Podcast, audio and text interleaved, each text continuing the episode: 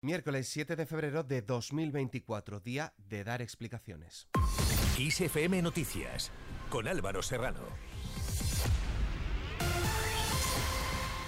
¿Qué tal? La ley de amnistía y las demandas y protestas de los agricultores serán las protagonistas de la primera sesión del control del año en el Congreso, donde el Partido Popular y Vox utilizarán ambos temas para cargar contra el presidente del gobierno, Pedro Sánchez.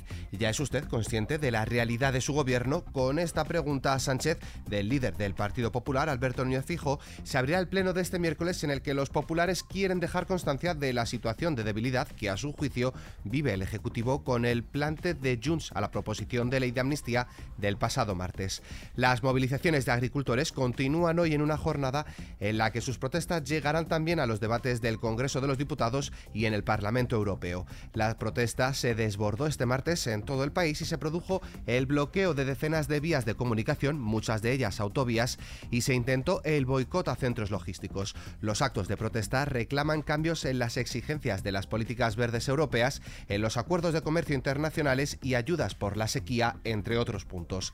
Ante esto, el presidente del gobierno, Pedro Sánchez, y el ministro de Agricultura, Pesca y Alimentación, Luis Planas, responderán en la primera sesión del control del Congreso en 2024 a preguntas de la oposición sobre las últimas protestas del sector agrícola y los ataques que transportistas españoles han sufrido en la frontera de Francia por parte de agricultores galos.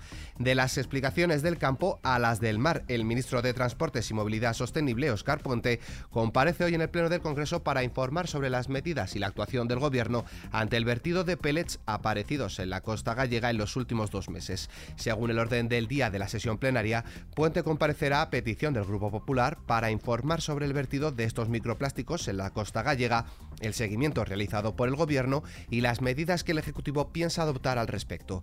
Quien también dará explicaciones es el ministro del Interior. Fernando Grande Marlasca comparece este miércoles en el Pleno del Senado a petición del Partido Popular para explicar las medidas adoptadas ante la crisis migratoria que sufre Canarias. Solo en enero han llegado en cayucos y pateras 7.270 personas a las islas.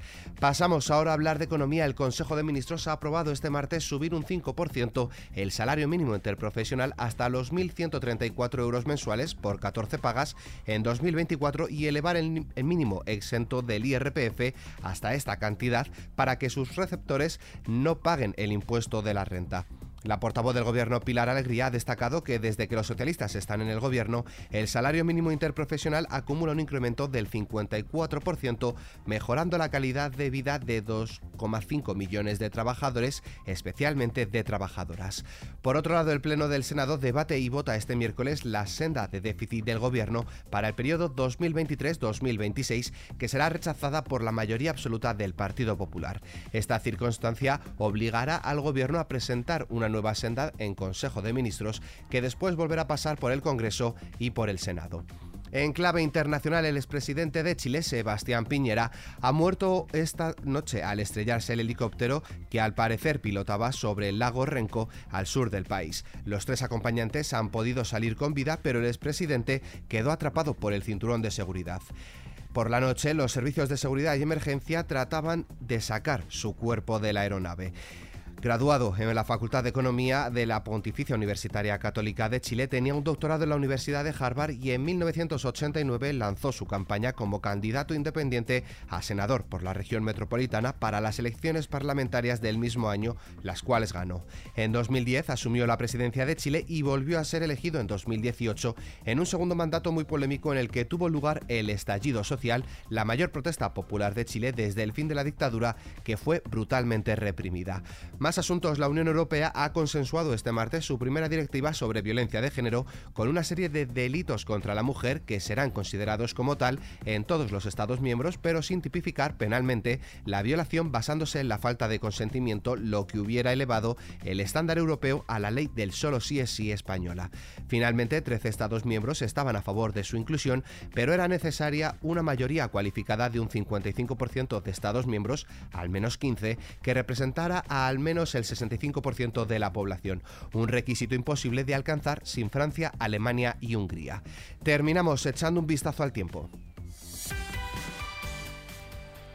Hoy miércoles esperan cielos nubosos en la mitad oeste peninsular con precipitaciones abundantes durante la segunda mitad del día en Galicia, aunque podrán ser más dispersas y menos probables en zonas aledañas.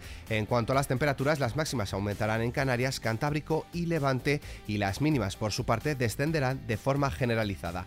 Con el parte meteorológico nos despedimos, pero la información continúa puntual en los boletines de XFM y como siempre ampliada aquí en nuestro podcast XFM Noticias. Con Antonio Alfonso Hernández en la realización, un saludo de Álvaro Serrano, que tengáis muy buen día.